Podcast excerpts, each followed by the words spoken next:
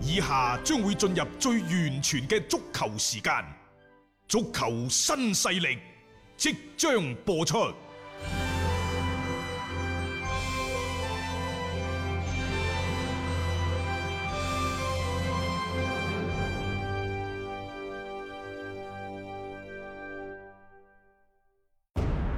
足球場，英雄地，幾多難忘時刻。攞翻住個波，從廣州太陽神到恒大富力，從東較場驚天一射到亞冠加冕，從童話變成現實，從英雄變成傳奇。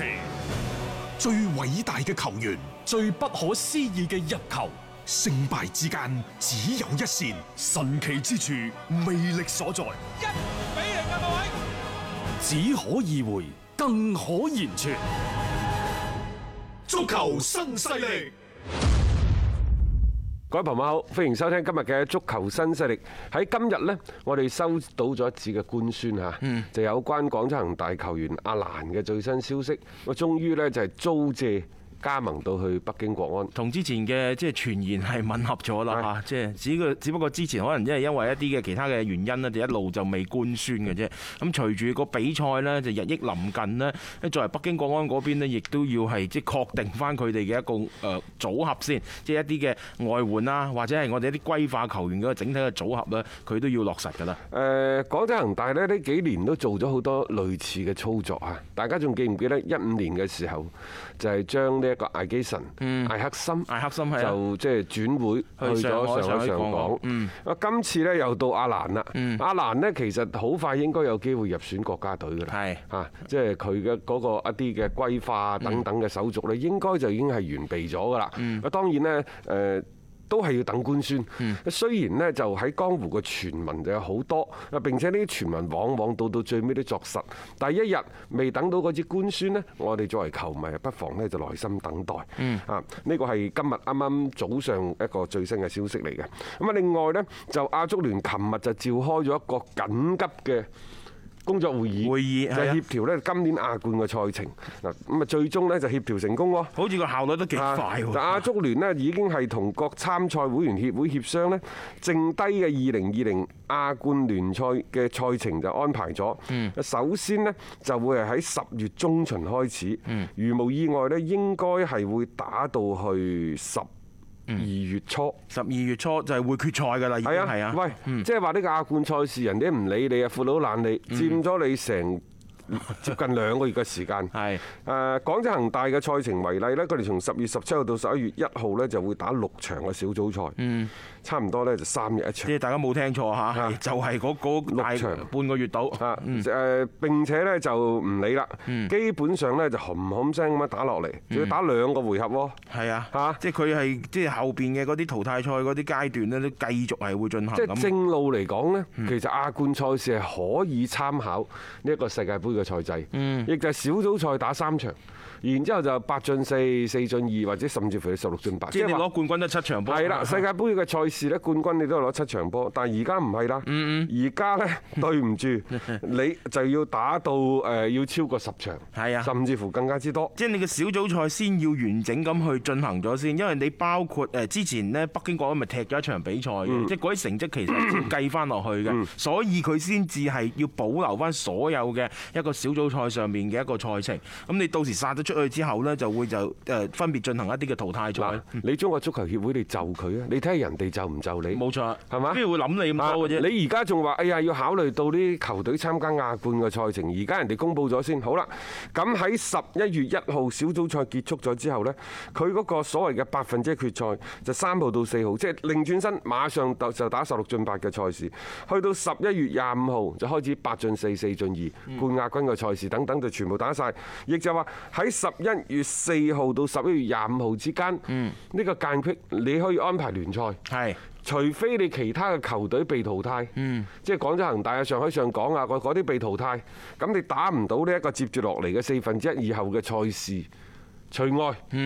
咁變咗嘅話，你排唔排啊？係啊， 你後邊嗰啲賽事，你係咪要有誒就呢啲球隊相應嘅賽程，你要作出一個改變你先？唔知道佢到底係入到八強、四強，甚至乎冠亞軍，甚至又或者小組賽就被淘同埋汰。而家呢個咁嘅情況，唔係話你改個賽程咁簡單，你涉及到係封閉作賽㗎。誒，仲有唔係到期時我哋就未知啦，因為去到十一二月嗰陣時呢，嗰陣時嘅情況係點，大家都未知。但係仲有喎，十月同埋十一月嘅國家呢個賽事打唔打呢？啊，你而家未知個，我哋收到嘅消息就九月份肯定取消，十月十一月仲打唔打？嚇，冇人講俾你聽嘅，所以呢，即係而家我哋就被動啦。嗱，因為如果你提早排好咗呢，亞足聯嗰度要打咩波，你可以舉手反對。好啦，我而家你話哦，我哋都係排咗第一階段咋，九月份你亞足聯就想唔好搞我哋啦。啊，九月份之後大家協商嚟做，亞足聯邊有咁多同你協商㗎？bling bling 先排咗，佢係從整個十月十七號到十一月四號啦，假設係啊，就全部佢都立晒。即係嗰個時間點？點，呢啲球隊其係實啦就集中去踢亞冠㗎喎。咁你中超呢，你只能夠就係喺十一月四號嗯到十一月嘅二十五號之間，你係安排第二階段嘅賽事。誒嗰度安唔安排到呢？其實係安排到嘅。你八進四，嗯啊啊因嗰個為你賽事係爭冠組啊嘛。唔多嘅啫，唔嗰度啊多嘅，但係呢嗰個賽程會非常之頻密。你排唔排嗯啊？你點樣排？甚至乎呢，就一場定勝負。嗱，人哋都係咁噶，人哋都係咁搞你一㗎啊場過㗎，一場過㗎。老實講句啊嚇，即係見縫插針啦。但係一個國家嘅聯賽要就一個洲際嘅杯賽性質嘅賽事嚟去見縫插針安排自己嘅賽程呢，呢個某程度嚟講真係一個好被動嘅情況咯。嚇咁啊，當然你話即係涉及到爭冠嗰啲，之前我哋講過啦，你淘汰賽階段你其實可以簡化嘅，啊呢個問題唔大㗎。誒喺前日嘅嗰個中超聯賽誒媒體通氣會之後呢，新華社嘅記者呢就。專程係採訪咗中國足球協會秘書長劉奕，啊了解咗中超回歸台前幕後種種嘅努力同埋措施。嗱，我哋中性咁看待呢一個新華社記者所列出嚟嘅文章。佢第一就係如何評價新賽季中超聯賽喺萬眾期待當中回歸，煥然一新，煥然益心啊嚇！啊係呢個我哋唔講，係啊，反正呢佢自己吹水嘅 啫。中國足球協會係好啦。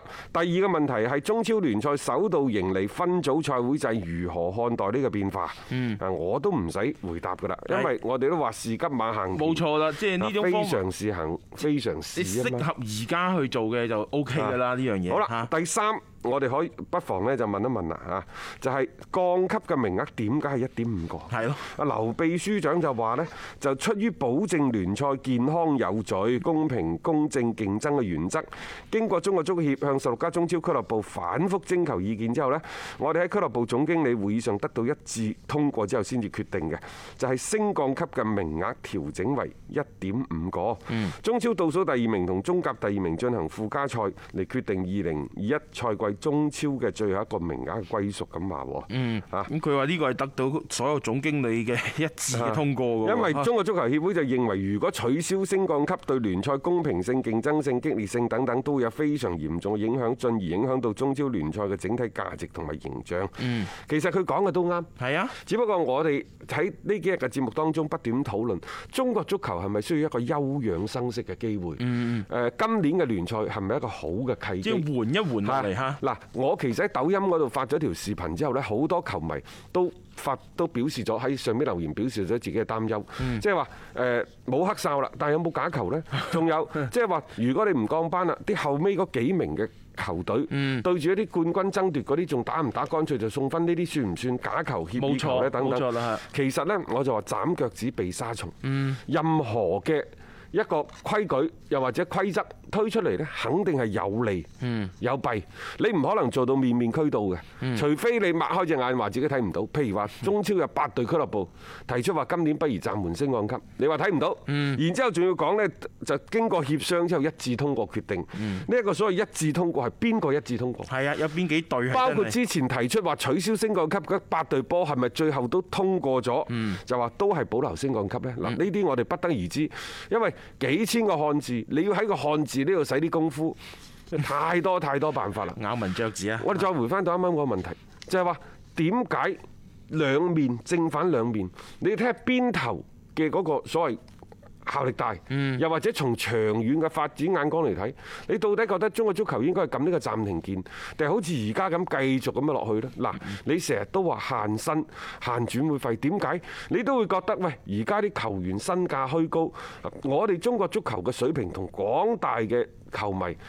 人民群眾嘅期望值啊嗯之間嘅嗰個反差之巨大，先至係造成咗中國足球深陷輿論漩渦嘅根本所在嘛，嗯係咪、如果暫停咗呢一個嘅所謂升降級，會係出現咗另一種咩情況呢？可能我哋高價嘅外援唔見咗啦，嗯可能我哋嘅高價嘅國內球員嘅轉會唔見咗啦，我哋呢啲動輒過千萬嘅球員嘅收入唔見咗啦，我哋一啲老隊員把持更衣室年過三十就要打主力嘅，呢啲現象唔見咗嗯唔見啦咗係。我哋年輕嘅球員，佢哋即係上場得到鍛鍊嘅機會多咗啦。嗯中國足球嘅嗰種浮躁嘅急功近利嘅心態亦都冇咗啦，嗯等等。所以嗱，好啦，咁你邊度唔好啊？係啊，聯賽嘅競爭性差咗，品牌力。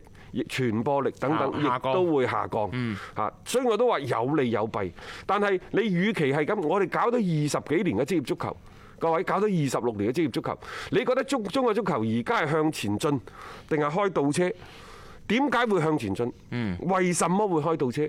如果呢個開倒車嘅原因係俾我哋揾到咗，我哋不妨何妨又可以將個暫停鍵撳咗落嚟，暫時唔係話以後都唔升降級。係我哋而家應該係用一種準入制，三年五年。呢個暫停鍵一定，我覺得一定要撳落去。撳落去嘅意思呢，就係話俾到中國足球一個休養生息嘅機會。我哋用準入制，譬如話你球隊嘅嗰個球場啦，講咗咁多年啦，你你做唔做啊？係咪？梯隊嘅建設啊，等等各方面，咁啊仲有呢，你衡量佢嘅，包括你有幾多塊場地啊，你有冇訓練基地啊，你每年嘅投入係幾多等等，即係你。以咁樣嘅條件去做一個準入，三到五年之後，你再重新恢復翻升降級。嗯每年嘅嗰個所謂中超、中乙，你就評估，評估咗你只要達到呢個標準嘅，就算而家係中甲，我哋都可以將佢變成中超。冇錯你達唔到呢個標準，中超唔好意思。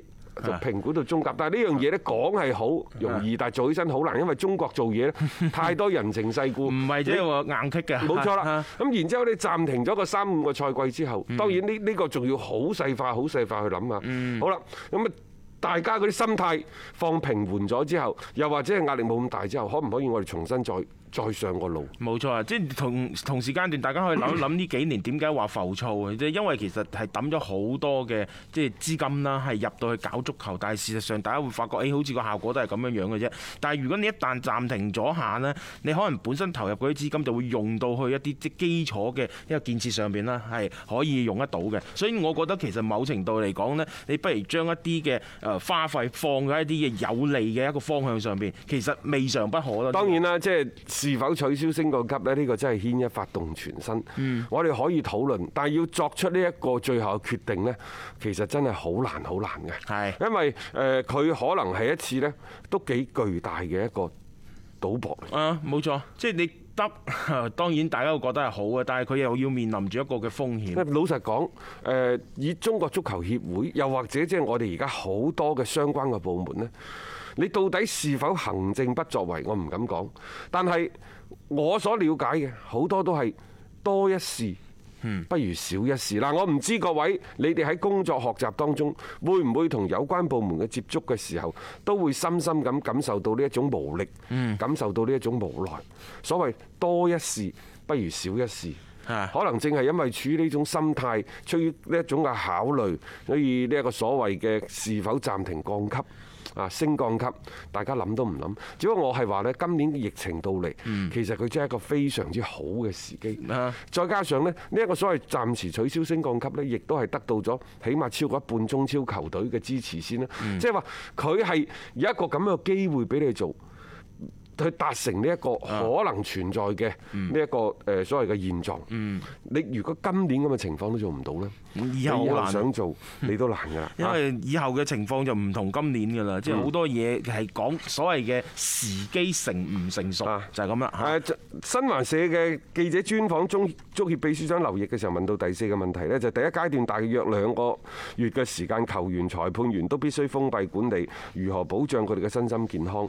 我同你講啊，其實係唔難嘅，嗯，兩個月嘅封閉管理一啲都唔難。係，啊嗯誒即係其實就算以前好多球員都經歷過啲咩集訓隊嗰啲啊啦，我啊呢覺個得呢個一樣真嘅係啫唔難嘅，係啊，係啊因為大家都係成年人，同埋職業球員啊嘛，兩個月你都捱唔到，你點去點去即係去做一去去去打一啲更加重要嘅賽事？啲心理啊、心態嗰方面，我絲毫冇太多嘅懷疑唔需要過分擔心佢哋啦呢樣啊嘢，啊呢樣嘢唔需要諗太多嘅。係啊好啦，接住落嚟第五個問題係聯唱空場。比賽啊，如何提升屏幕前觀眾嘅觀賽體驗呢？等等啊免，費轉播咯即。係唔係呢啲就唔應該係問中國足協嘅， 係啊呢啲你應該問轉播機構。 我咪免費轉播啊好啦，第六個問題 係就係咁樣。第六對第七個問題，大家可以傾下嘅。嗯。第六個問題就係第一階段嘅賽制賽程基本確定落嚟啦。嗯咁啊，第二階段是否又會好快公佈呢？阿劉秘書長就話呢，目前嚟睇，第二階段賽事嘅賽制、賽程等等都冇辦法決定，嗯因為好多因素需要我哋要。去考量係嗯啊，可以話呢，我哋係邊走邊睇吧。佢話，譬如我哋國家同國際疫情嘅防控情況，咁呢個肯定要考慮㗎嗯啦，無論幾時都考慮㗎啦，係咪？嗱，譬如亞足聯啊，誒國際足聯對相關國際賽程嘅調整咁啊，而家調整，因為佢係嗯前日大前冇日錯問㗎嘛係啦嚇嚇啊！再譬如咧，第二階段進入秋冬季，天氣發生好大嘅變化，種種嘅因素都需要我哋從實際因嘅嘅情況出發。嗱，係啱嘅，嗯因為第二階段呢，十月十一月你北方唔打得㗎咯係啊，你可能要換場地嘅。喎，換場地即係啊即係好似大連賽區嗰啲，究竟可唔可以繼續去即係承擔呢一個嘅賽咁事？如果再嚟廣東呢度打，係咪恒大呢啲有呢一個所謂嘅主場優 勢呢？呢 唔知啊，呢但係一定會調整嘅呢樣嘢嚇。誒，按照實際情況去出發係啱嘅。總之佢講咗好多客觀同埋主觀嘅因素因素，係但講到底就係第二階段嘅賽程賽制係未定，一句講晒。未定㗎，到而家嚟就講都未定㗎啊嚇。嗯好啦，咁啊，仲有呢，就最後一個問題就話，疫情迫使聯賽發生咗好多變化，會俾中超聯賽商業價值帶嚟幾大嘅衝擊。誒、我覺得呢個衝擊係啊係人都有㗎啦。嗯，唔單止係我哋中超聯賽，你包括日職韓 K，包括歐洲嘅五大聯賽、六大聯賽等等，全部都係有衝擊嘅。啊，冇辦法避免㗎。但係啊呢，我始終都係嗰句説話，壞事可能會變成好事。嗯，因為任何嘅事情都可能會朝住一個咧你不可預測嘅方向發展。嗯，好事亦都可能會變成壞事。睇睇點做嘅啫呢樣嘢嚇，即係有啲嘢本身大嘅方向係咁樣樣，但係你通過中間嘅努力，可能會發生咗一啲質嘅改變。咁呢個我覺得係既係一個嘅危機，亦都係一個機會咯嚇，即係有危先有機啊嘛。所以你今年嘅即係中超，你注定係一個即係比較特殊同埋不平凡嘅一個賽季。